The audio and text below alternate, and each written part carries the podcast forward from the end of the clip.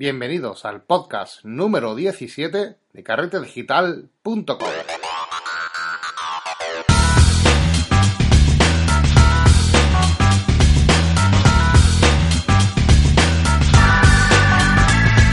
Hola de nuevo, otra semana más a este podcast donde hablamos semanalmente de las últimas noticias, tendencias y curiosidades relacionadas con el mundo de la fotografía y el retoque digital. Bienvenidos pues otra semana al podcast de fotografía de carretedigital.com.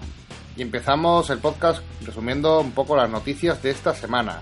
Eh, como ya habréis visto a través de las redes sociales o en mi blog, tengo el gusto de anunciaros que retomamos de nuevo las meetup de fotografías en Sevilla. Vamos a tener nuestra próxima reunión donde vamos a hablar de fotografía. Así que os invito a todo el que esté escuchando, que sea de Sevilla o alrededores, que se acerque el 4 de febrero a las 7 de la tarde a EFNAC Sevilla. Esta vez será eh, José Manuel Gallego el que se encargue de dar la ponencia y el tema a tratar será eh, sobre el purismo y los autodidactas. Eh, va a estar bastante interesante, es un tema bastante complejo de abordar, pero bueno, va a estar interesante, va a ser un debate interesante donde estáis todos invitados. José Manuel Gallego eh, vendrá a visitarnos seguramente al podcast y darse a conocer, así que pronto podréis escucharlo también por aquí, por Carrete Digital. También una muy buena noticia y es que eh, ya sabéis que los suscriptores de, de mi página web, aparte de los cursos, eh, hay un área donde podéis acceder a descuento y promociones. Se ha incorporado hace poco, la semana pasada, eh, una página web muy buena que es ProEstudio360.es. Ya os di referencia sobre ella en el último podcast, sobre dónde comprar material para montaros vuestro estudio de fotografía. Y la verdad es que es una página de, referencia por, puesto que tiene muy buenos precios, se vende mucho por internet.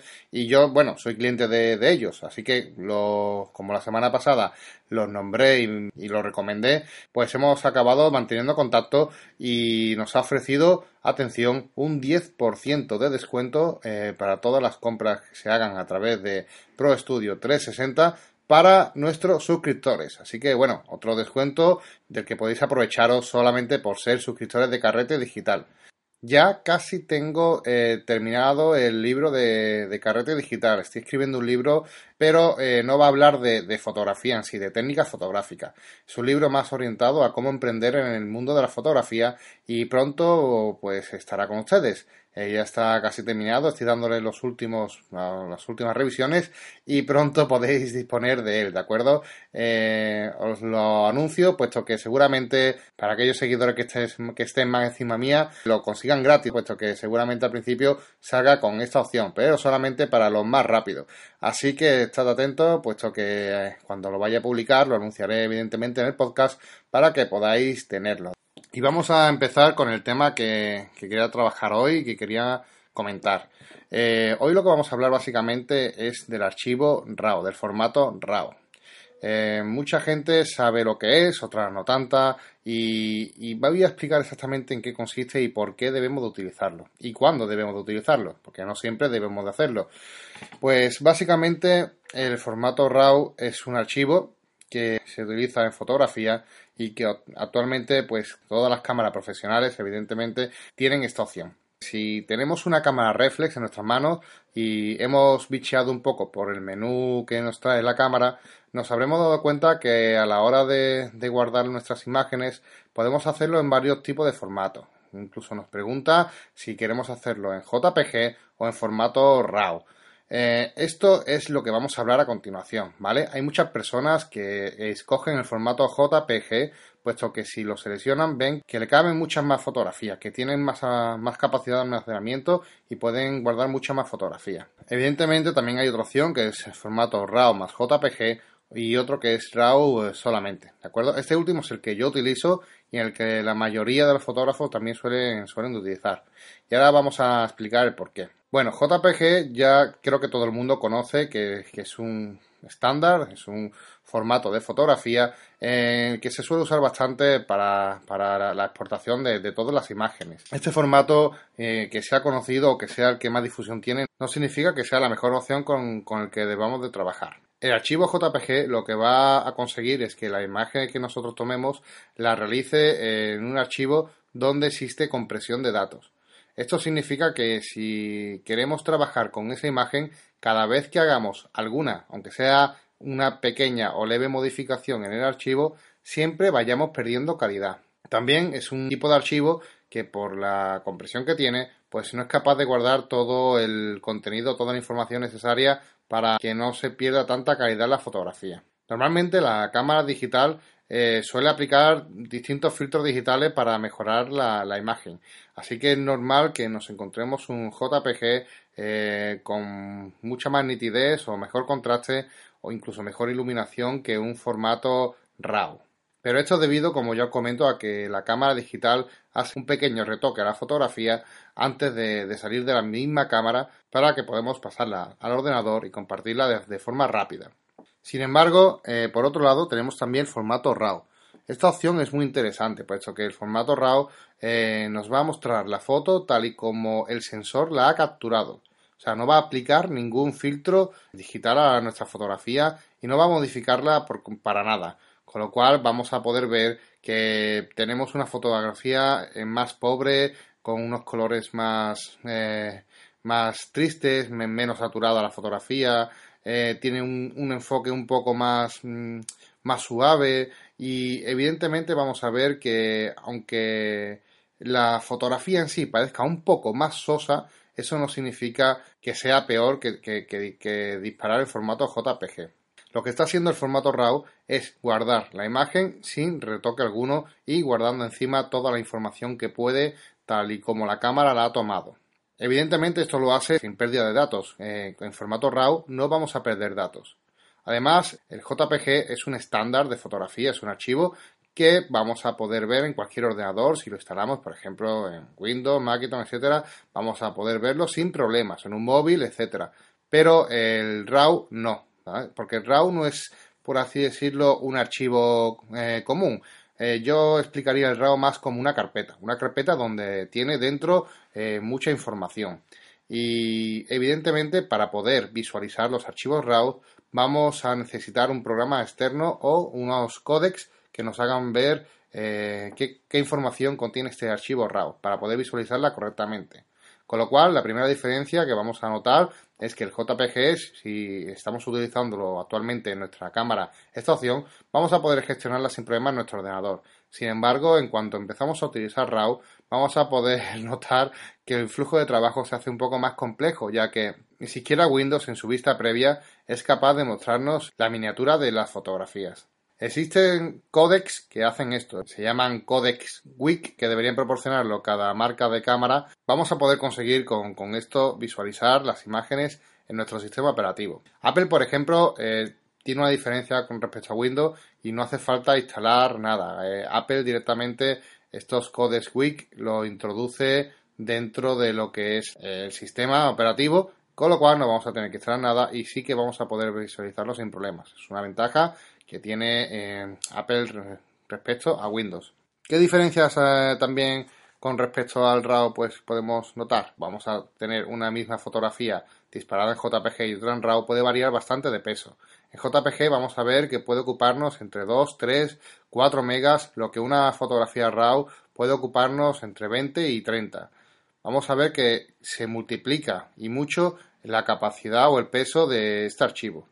El RAW es lo que se conoce en la fotografía tradicionalmente como el negativo digital.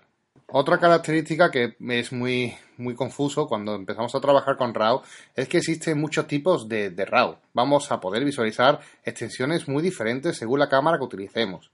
Por ejemplo, .dng, .nef, .tif, .crv, .cr2, .raf, .mef. Hay múltiples extensiones con las que trabajan los archivos RAW. ¿Y esto a qué se debe? Pues esto se debe particularmente a que cada marca de, de fotografía pues trabaja con una extensión diferente. Es una extensión que cada marca elige, con lo cual no existe un estándar todavía para, para esto. No es que todas trabajen con el mismo estándar. Sin embargo, la cosa se está un poco ya centralizando, incluso hay un, un proyecto que se llama OpenRAW, que, que, se está encargando de que haya un formato estándar para evitar así que cada fabricante pues use su, propia versión del formato, lo que puede producir muchas incompatibilidades o que una versión RAW no se pueda usar en un futuro. Esto al usuario, eh, cara al usuario, genera muchos problemas y mucha confusión. Sin embargo, también hay otra iniciativa eh, que es el archivo mm, Digital Negative Format, que se conoce como DNG, eh, que es de Adobe y es de código abierto y están empezando a utilizarla como estándar dentro de archivos RAW muchas marcas como Canon, Leica, etcétera. Así que poco a poco esperemos que eh, esto se vaya estandarizando para que los usuarios seamos los beneficiados y no existan tantas em, extensiones diferentes que lo que hacen más es liarnos.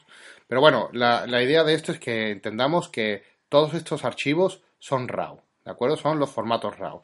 Y con este archivo, pues vamos a poder conseguir la máxima calidad en nuestras fotografías. Resumiendo un poco, eh, creo que ya entendemos el concepto. Eh, JPG nos va a crear imágenes que a la vista puede sernos más bonitas, pero que va a tener un formato más pobre y con más compresión, con lo cual a la hora de editar esa fotografía vamos a conseguir solamente pérdidas.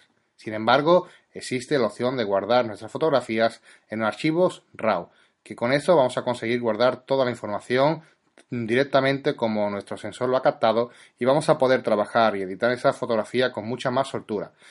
Eh, una cosa buena que tiene los archivos RAW es que va a guardar mucho mejor el rango dinámico de nuestras imágenes y vamos a poder editar las luces y las sombras, así que vamos a poder sacarle mucha más chicha a nuestra fotografía. Por eso, una de las claves, si usamos, si debemos de usar RAW o JPG, es si vamos a editar esta fotografía. Si la queremos para edición, evidentemente tenemos que disparar en RAW.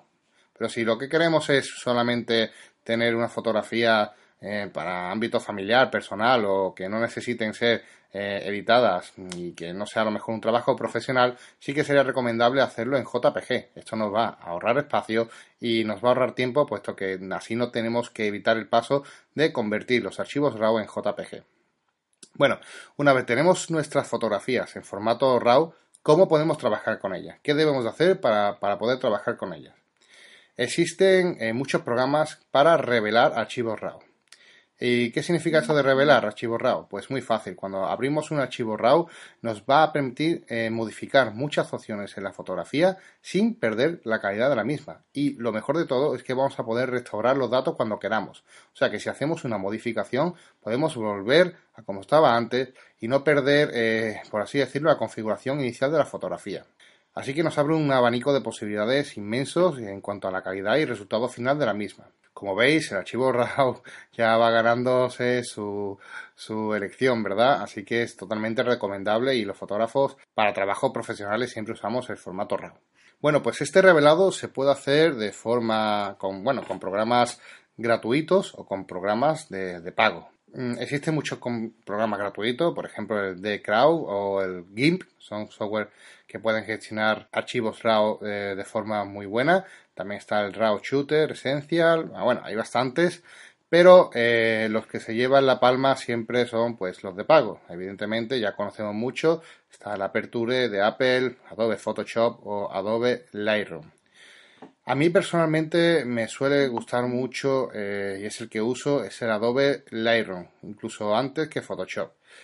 Y es curioso porque tanto Adobe Photoshop como Lightroom utilizan el mismo gestor o de revelado que es, el, es un motor de revelado que, que, incluye los dos, que es el Camera Raw, y es el mismo, exactamente el mismo, simplemente que el Lightroom lo integra de una forma más visual y diferente que resulta más cómodo a la vista o más intuitivo. Así que incluso para empezar, si estamos empezando en fotografía y vamos a empezar con, a trabajar con archivos RAW, os recomiendo que utilicéis Adobe Lightroom. Justo en mis cursos de fotografía tenemos uno de, de introducción a Lightroom y vemos precisamente esto, cómo manejar todos estos controles de revelado de, de un archivo RAW. Así que si os interesa, podéis entrar en carretedigital.com barra cursos e inscribiros en los cursos online. Técnicamente hablando, también habría muchas diferencias si disparamos en JPG o disparar en RAW, sobre todo en la profundidad de bits, de colores, etcétera, que ahora mismo pues sería un poco confuso explicarlo, pero solamente quiero que os quedéis con la idea de que también técnicamente los archivos RAW eh, potencian más o tienen mucha más características de información para sacar el máximo provecho de las mismas.